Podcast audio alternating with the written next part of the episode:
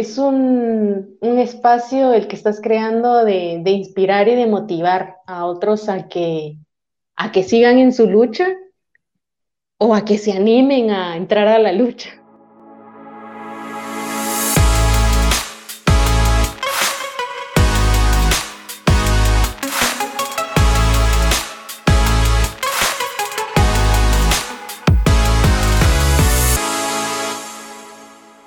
Bienvenidos a un nuevo episodio de Fuera del App, su refugio de personas e historias de ciencia. Mi nombre es Rafael Omar y antes de iniciar presentando a la invitada de hoy, les quería agradecer por haber escuchado el primer episodio con Historia de Marcy. Todos tenemos una historia valiosa que contar, y mi objetivo es aprender de las enseñanzas de personas épicas y geniales en la ciencia, y que ustedes también puedan sacar herramientas útiles para sus caminos. Hoy escucharemos la primera parte de una conversación que tuve con una doctora en biotecnología vegetal, pero sobre todo una persona con un grandísimo carisma, dedicación y una iniciativa que nada la detiene. Con una pasión tremenda por la música desde niña, una conversación con su papá la llevó a encontrar su segunda pasión, las ganas de salvar al mundo de los incendios forestales. Así se inclinó por el área agronómica en la Universidad de San Carlos de Guatemala, y después de muchísimos años aplicando por becas y en su último intento, fue aceptada para irse a estudiar en Corea del Sur, donde una fuerte adaptación cultural y muchas enseñanzas con respecto a la ciencia forjaron su visión del mundo y tuve el honor y el privilegio de conocer su historia. Pero escuchemos la de su protagonista, Jennifer Silva, o como muchos le decimos, Jenny. Jenny, recapitulando para dar inicio con el episodio, hablamos sobre la iniciativa que muchas personas científicas jóvenes tienen en la región como es tu caso en Guatemala, de aportar de alguna manera con el control de la pandemia, por ejemplo colaborando con la detección de SARS-CoV-2 con pruebas de laboratorio a las que ya estás acostumbrada a realizar rutinariamente por tus estudios y que de cierta manera, ya sea a nivel económico o político científico, se generan barreras de entrada que dificultan, por no decir que impiden, esa iniciativa de querer colaborar con la sociedad. Sí.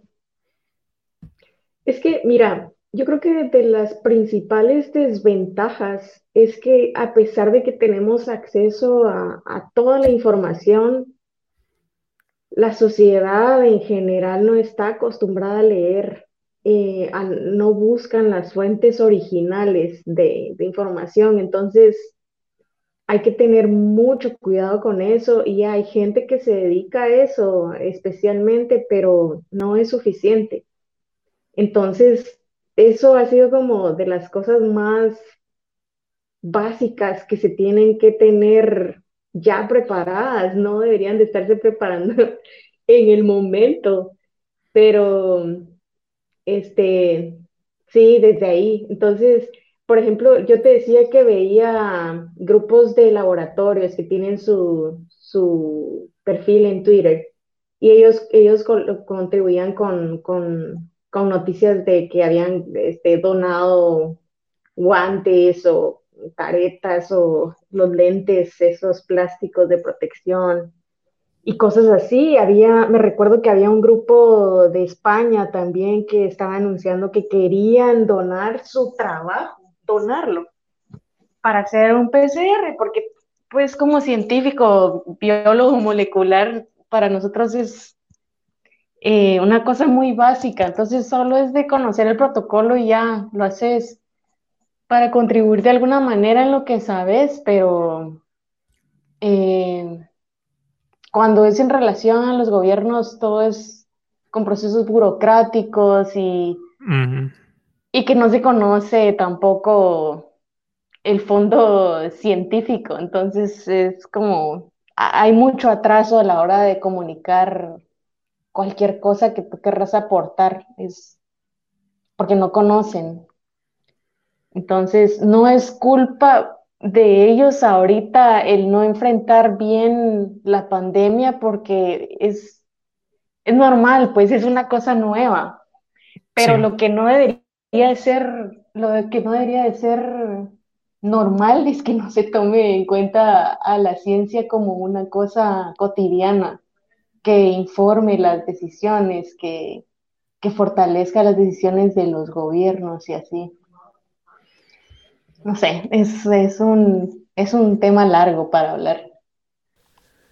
De hecho, y justamente este tipo de situaciones son las que desnudan toda esa lentitud burocrática que existe, y más en este contexto de pandemia, donde la respuesta debe ser lo más rápida posible, siempre entendiendo que nos enfrentamos a algo nuevo, donde no siempre tenemos una respuesta, pero que cada día que pasa aprendemos algo nuevo y útil para buscar contrarrestar sus efectos negativos. Fíjate que una de las cosas eh, que hemos estado trabajando ahora con, con, unos amigos en proyectos que, bueno, que tú conoces un poquito, es eso eh, de, de, trabajar en conjunto con, con grupos multidisciplinarios que unan academia con industria, con gobiernos, con tomadores de decisiones.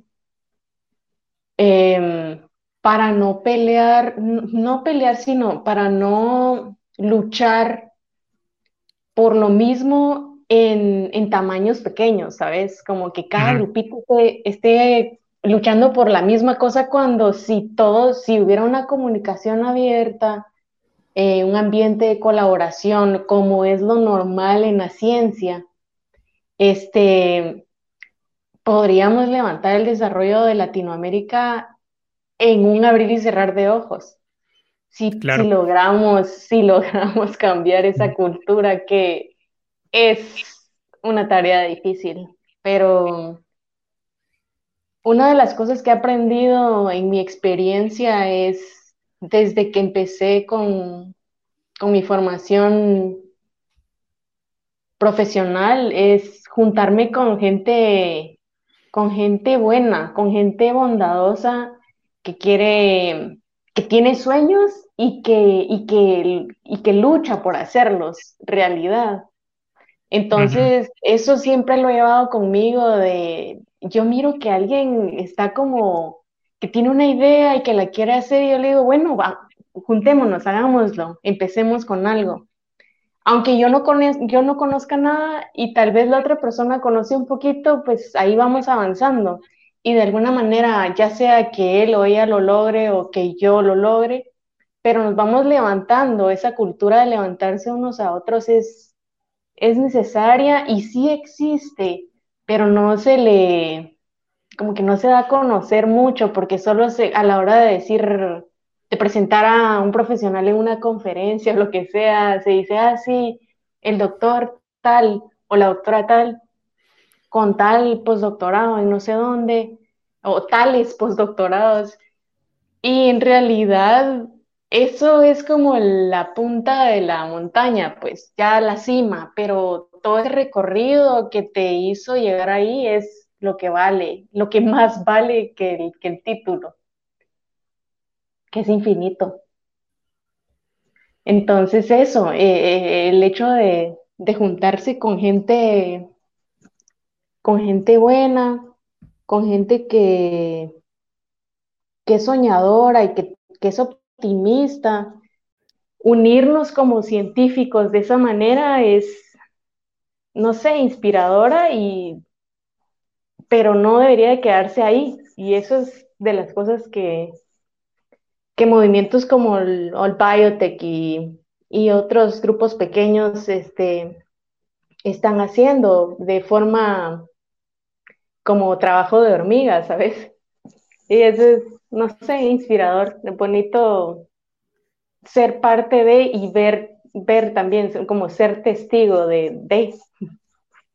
Claro, yo también valoro montones todo este tipo de iniciativas, más que todo en el hecho de buscar reducir esfuerzos duplicados, porque como decís, hay muchísimas personas con iniciativa, con actitud de querer cambiar las cosas y juntos creo que se logra generar un mayor impacto y tal vez de manera más rápida o más visible y que permita, por ejemplo, que autoridades políticas o económicas vean esos esfuerzos y comiencen a involucrarse en temas más científicos y que a fin de cuentas una característica de los países desarrollados es su apoyo a la ciencia y a la investigación y claramente el beneficio que, que deriva todos estos desarrollos para la sociedad. Fíjate que yo hice mi doctorado en Corea del Sur. Corea del Sur, sabes que las empresas grandes conocidas comerciales, está Samsung, LG, Kia, este, ay, no sé qué más, Hyundai, que en realidad se pronuncia Hyundai, pero, pero afuera de Corea se dice Hyundai. En fin, eh, todas estas empresas, fíjate que tienen proyectos eh, en las universidades y ellos cubren las, las, digamos, los salarios para los estudiantes. Entonces, por ejemplo, LG con, con la carrera biomédica, este, eh, tienen proyectos con máquinas de, rayos X, por decirte. Y hay tanto que hacer en ese, en ese tema. O, por ejemplo, eh, Samsung con, proyectos de, baterías que no necesariamente está eh, como orientado a la ingeniería o electrónica, sino a ingeniería química o a química pura. Entonces, hay como ese tipo de ambiente de que la industria está tan involucrada y tan amarrada a la academia, es bien impactante. Por, a, mí me, a mí me impactó, yo no, no, no me esperaba, no conocía que existiera eso.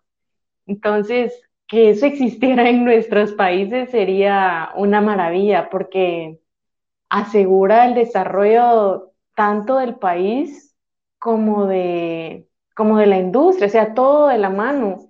Y que esas industrias son internacionales, entonces, no sé, eso es como un gana-gana en su máxima expresión. Claro, totalmente.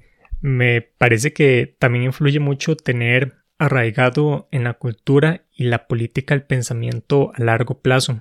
Tal vez nos falta un poquito de tener eso impregnado. Ajá, eso, tenés razón. Estamos acostumbrados a esa, a esa guía, que eso que decís de, de alguien que nos, que nos oriente en, pensar sobre el largo plazo y eso, eso es muy importante, tenés razón. Ahorita tengo muchísimas preguntas que, que he ido anotando en este breve tiempo que hemos estado conversando y para ir calentando, Jenny, vieras que a mí me gusta mucho leer. Y por eso quisiera preguntarte cuáles son los libros que más regalas a las personas o bien cuáles libros, puede ser de uno a tres, son los que más te han influenciado. Mm, mira, el libro es una novela eh, que se llama El médico de el autor es de apellido Gordon, Noah Gordon creo que se llama. Y yo me identifiqué mucho con esto. La historia de él es que es hijo de un carpintero, de una familia de carpinteros que se queda huérfano. Y él se da cuenta de alguna manera en la historia, en la novela, que le gusta la medicina y quiere estudiar en la, eh, universidad y apunta a estudiar en la mejor universidad donde, donde enseña el mejor médico, una cosa así. Pero está la limitante de la religión, del idioma, em, y de todos modos él supera todas esas barreras con dedicación, con perseverancia, porque él deseaba tanto ser un médico Em, y yo leí ese libro justo cuando estaba en mis aplicaciones de becas. Yo empecé antes de graduarme de la universidad. En 2008 empecé a aplicar a becas y fue hasta 2012 que me, que me aceptaron en Corea. Y entonces ese libro lo leí a finales de 2011 y no sé, me pegó, me pegó bien duro porque, porque es así, o sea, lo ves, logras identificar con el, con esa historia de, de, no rendirte, de luchar y si lo querés lo vas a lograr, pero tenés que dedicarle tiempo. Entonces, no es como que, ay, no, yo no voy a poder o no, eso no es para mí.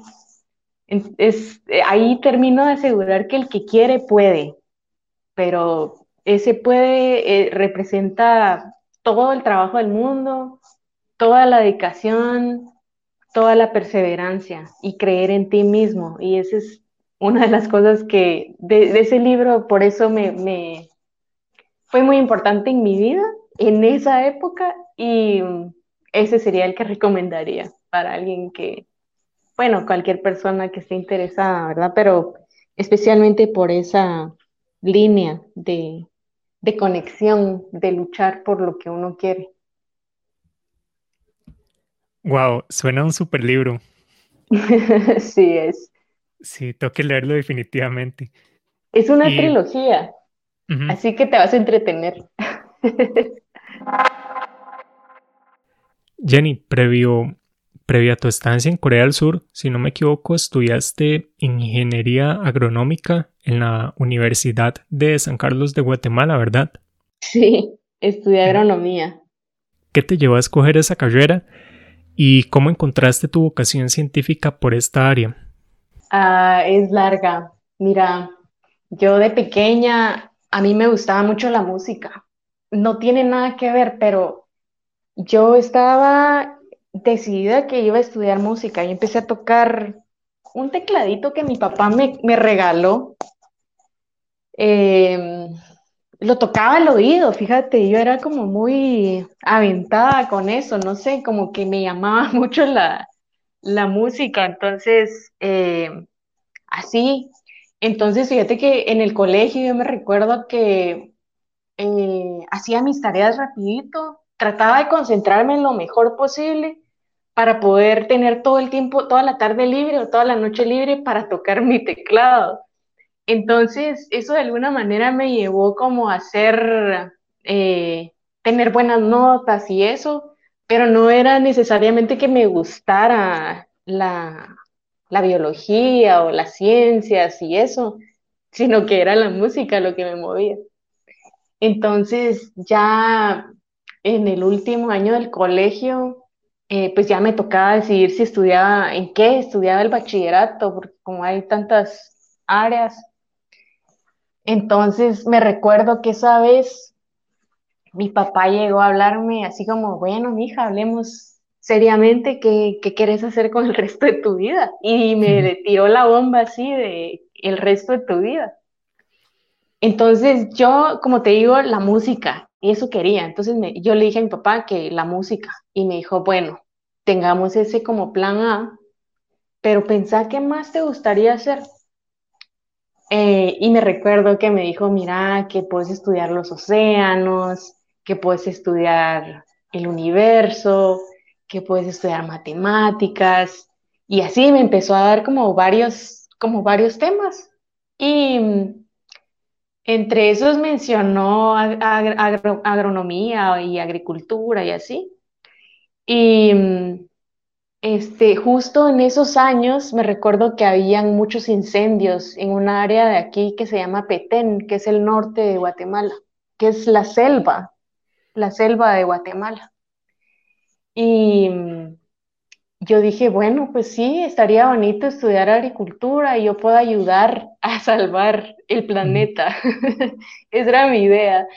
Y entonces entré a estudiar eh, perito forestal se llama la carrera, en un, era un internado, era de, hombres y mujeres, pero era un internado, era un ambiente así súper diferente. Yo había estudiado en un colegio de monjas de solo mujeres. Mm. El cambio fue así súper duro. Eh, cuando fuimos a visitar la, esta escuela, mi papá conocía por, no sé, azares del destino, fuimos a dar una vuelta, estuvimos conociendo ahí todas las áreas, que hay áreas de producción, más o menos como el zamorano, pero en el, en el grado anterior, no de licenciatura, sino de bachillerato. Y este, fuimos al vivero forestal, fíjate, y andábamos caminando y yo le dije a mi papá, esto es lo que quiero. Y como te digo, lo relacionaba todo con esa, con esa situación de, los incendios forestales que habían en Petén. Entonces, ahí fue cuando nació mi, me di cuenta de, esa, de ese llamado, como de querer contribuir al, a salvar el planeta, eh, que obviamente pues es mucho trabajo, pero, pero de alguna manera pues ese fue como mi, mi llamado al, a, esa, a esa área de, de agricultura o de agronomía.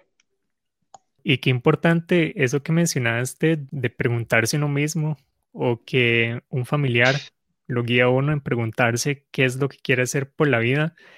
Y también que tuviste como ese chance de explorar opciones y enamorarte, por decirlo así, de, del problema que querías resolver y, y, que con el área de estudio justamente, tal vez no resolverlo como dijiste a, a nivel global, pero sí colaborar con, con tu pequeño granito de arena en el área. Sí, Sí, sí, esa, la verdad es que yo sí me siento muy afortunada porque, porque tuve esa charla con mi papá. Si él no me hubiera dicho eso, yo estoy segura que sería música. En serio. Pero bueno, así fue la historia. Lo interesante es que al final de cuentas encontraste el balance para continuar con la música. Por ejemplo, con tu Instagram, donde subís muchísimos covers, si no estoy mal, lo que tocaste la mandolina, ¿verdad? La mandolina, sí, la mandolina, ajá. Sí, el de la Llorona de Chabela Vargas me encantó. Te encantó, obvio, porque es tica, ¿verdad? es más mexicana que tica. Sí, sí, pero, pero sus... Ella nació en Costa Rica, ¿verdad? Ajá, esa es la historia, sí. Sí, y esa fue una sugerencia de unos amigos de All Biotech, entonces siento como le sentí como mucho respeto a hacer ese cover, no sé, fue, fue muy bonito. Me gustó hacer ese cover. Pero sí, o sea, la música sí la he sido teniendo como hobby y así. Em, cuando estudié en la, universidad, eh, la licenciatura, em, estuve en un grupo de música que aquí le llamamos estudiantina. Creo que hay estudiantinas en diferentes países. De las más famosas, pues son en España, eh, sé que hay en, México también. Y éramos un grupo de personas que nos gustaba la música también y queríamos eh, retomar esa, esa cultura de la, de la estudiantina que en, en, nuestra facultad estaba abandonada por muchos años, llevaba como más de 20 años de estar abandonada.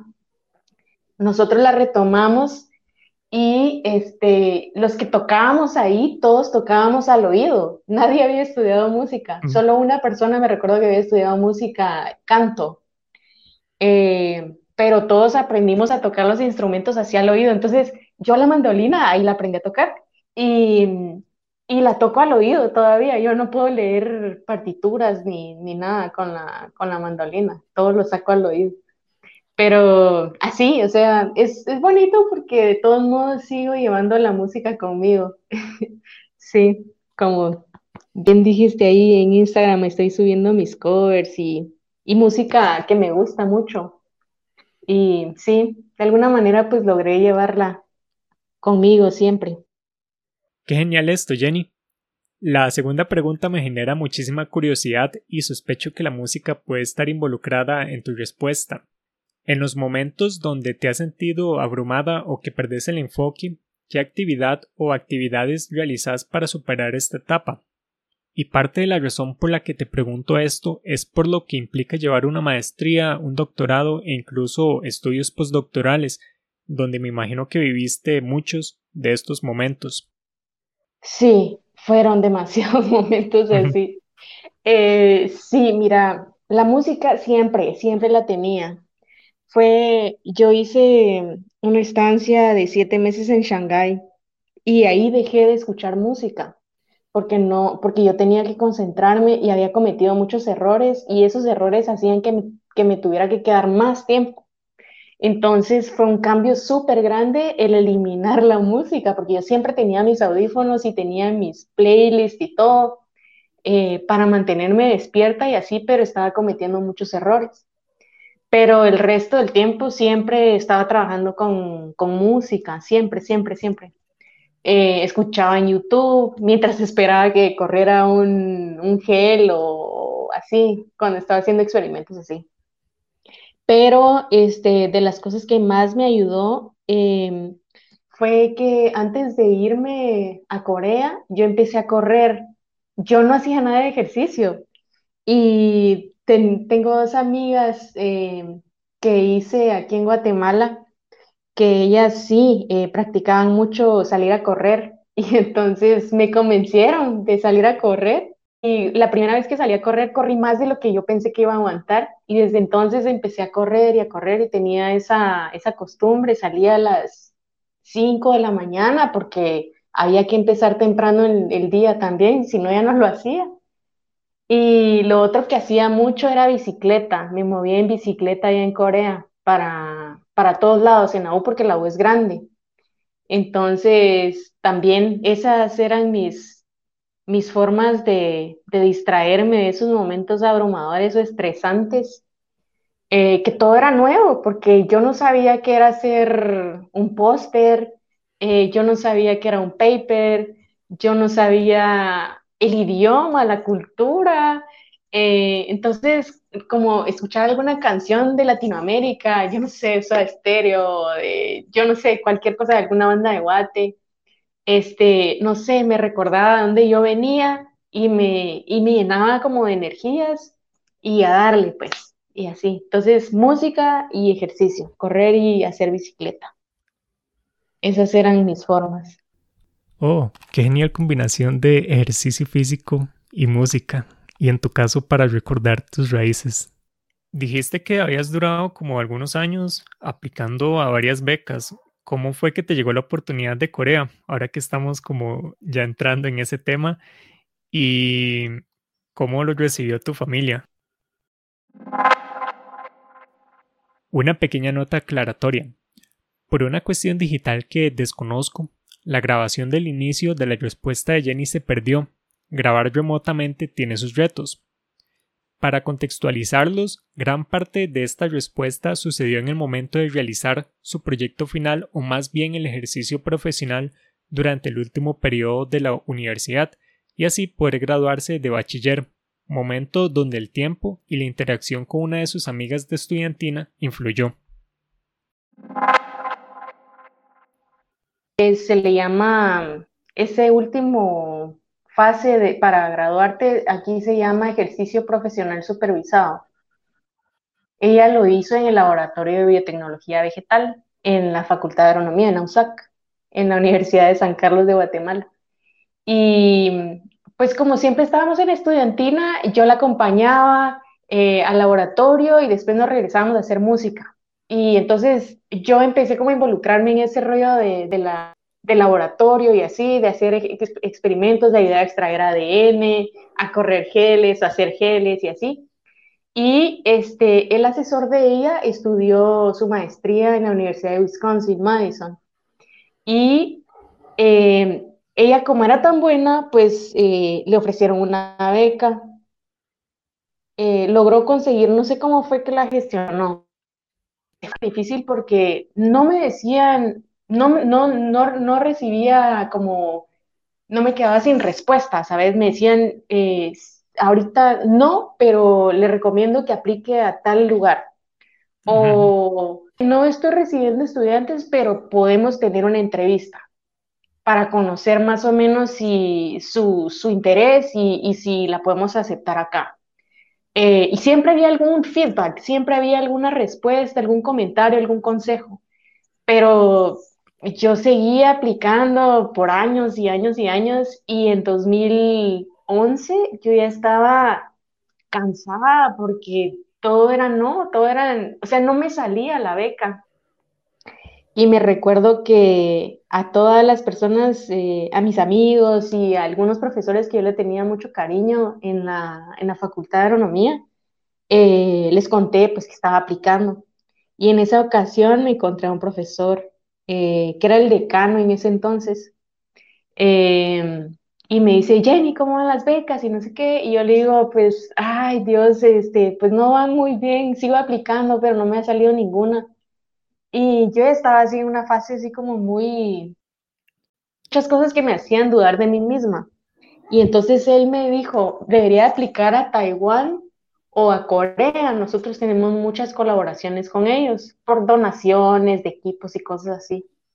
Y entonces ahí fue que me abrió la mente, fíjate, para, para empezar a aplicar a, a, Asia. Yo no había pensado Asia, no, no se me había ocurrido, no, no, no pasaba por mi mente aplicar a Asia, porque no solo es el extremo del otro lado del planeta, es un idioma que ni nos imaginamos que se nos cruce por la mente.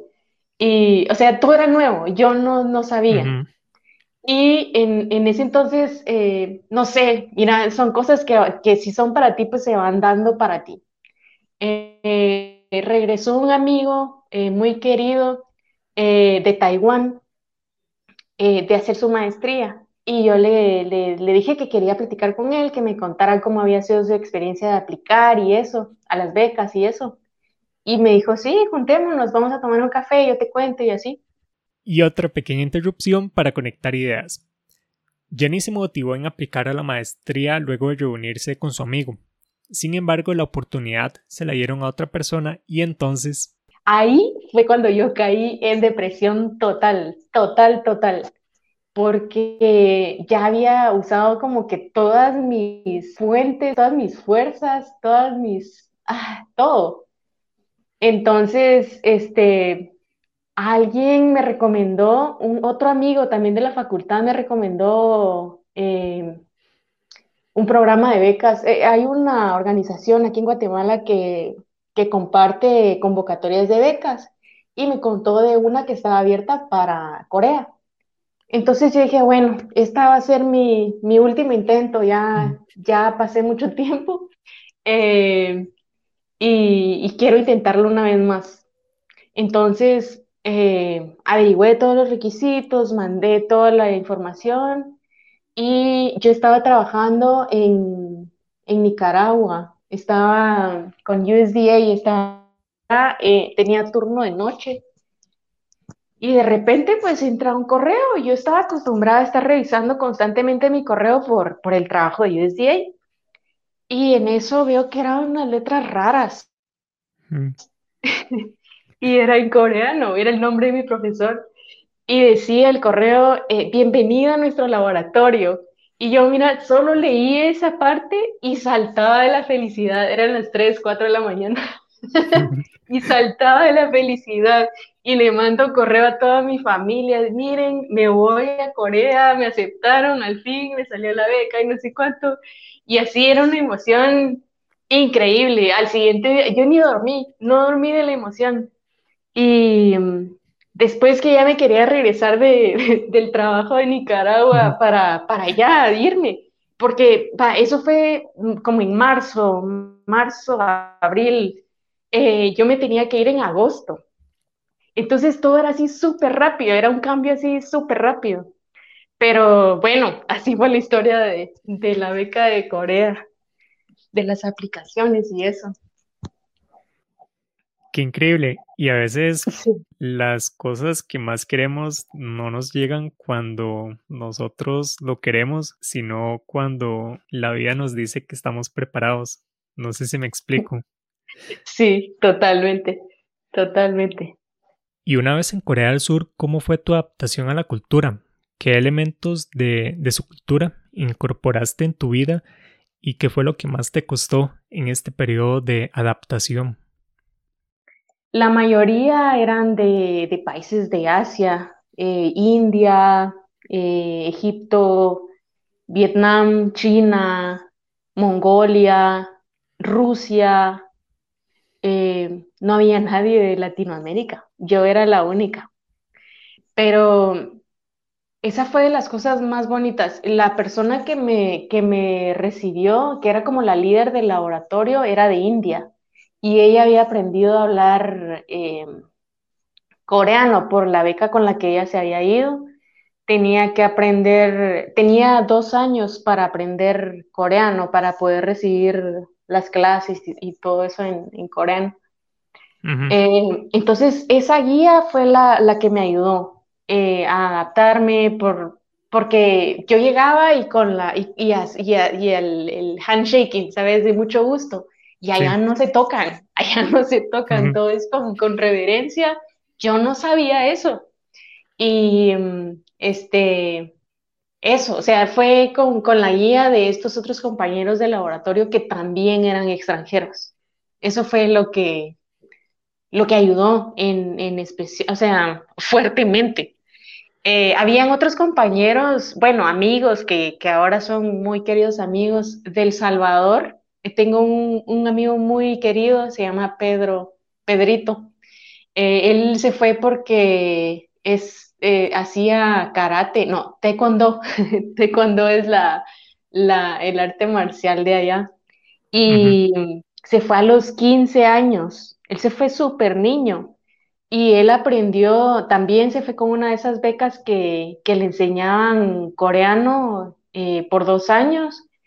Y después él, él, él, era de los, de los, de los del grupo que, que, se enteraban que llegaba un latino y él ya tenía preparado un tour eh, de cómo te iban a recibir, de que a dónde te iban a llevar a comer, porque la comida también es diferente. Este, te ayudaba como a a guiarte con la cuestión de abrir una cuenta bancaria, eh, arreglar lo del dorm, porque pues había que ir a buscar dónde vivir. Eh, y así, todas esas cositas. Entonces fue de, extranjeros y de latinos que ya estaban allá, que me, que me compartieron su experiencia y me guiaron a, a adaptarme ahí. Con lo de la comida sí me costó así un montón porque no se me antojaba, yo no conocía toda esa comida, no, no se veía apetitosa, eh, pero ya cuando la probabas, pues ya sabía diferente, pero con la comida sí me costó como unos seis meses adaptarme. Yo tenía hambre y comía porque había que comer, pero no lo disfrutaba.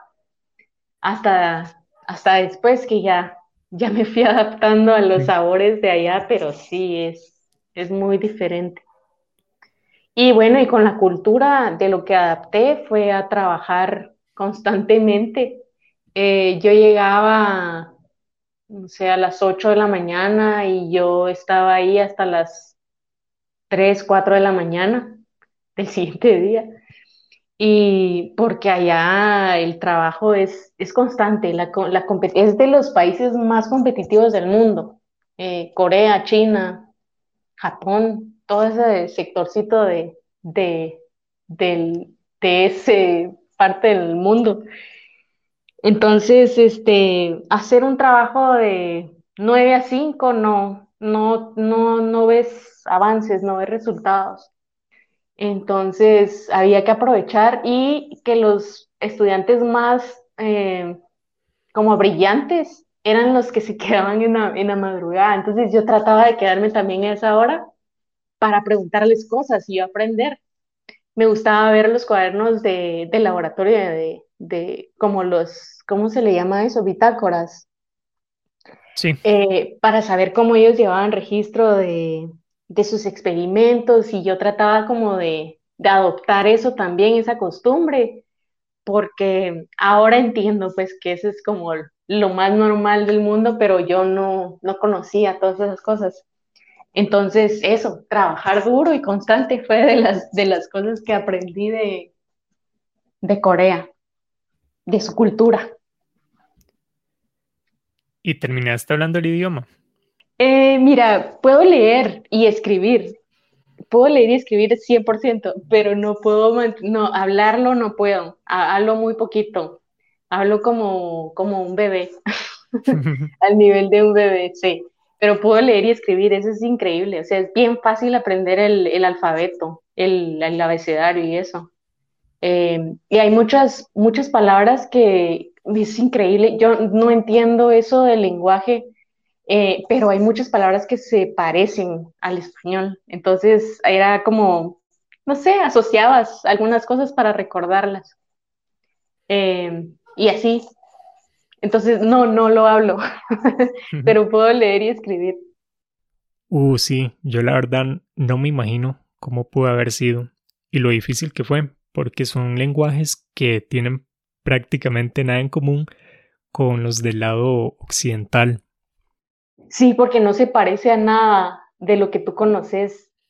Por ejemplo, el, el inglés, el francés, incluso el alemán, le encontrás cierto parecido, eh, fácil, pero coreano, japonés, chino, ay no, es muy, muy diferente, muy, muy diferente, es muy difícil.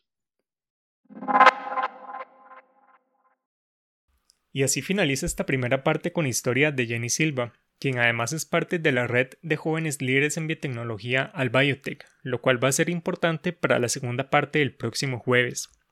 Su calidad humana se hizo notar desde el minuto uno, y si pusieron atención al libro El médico que ella mencionó, encontrarán un paralelo entre la trama del libro y la historia de Jenny.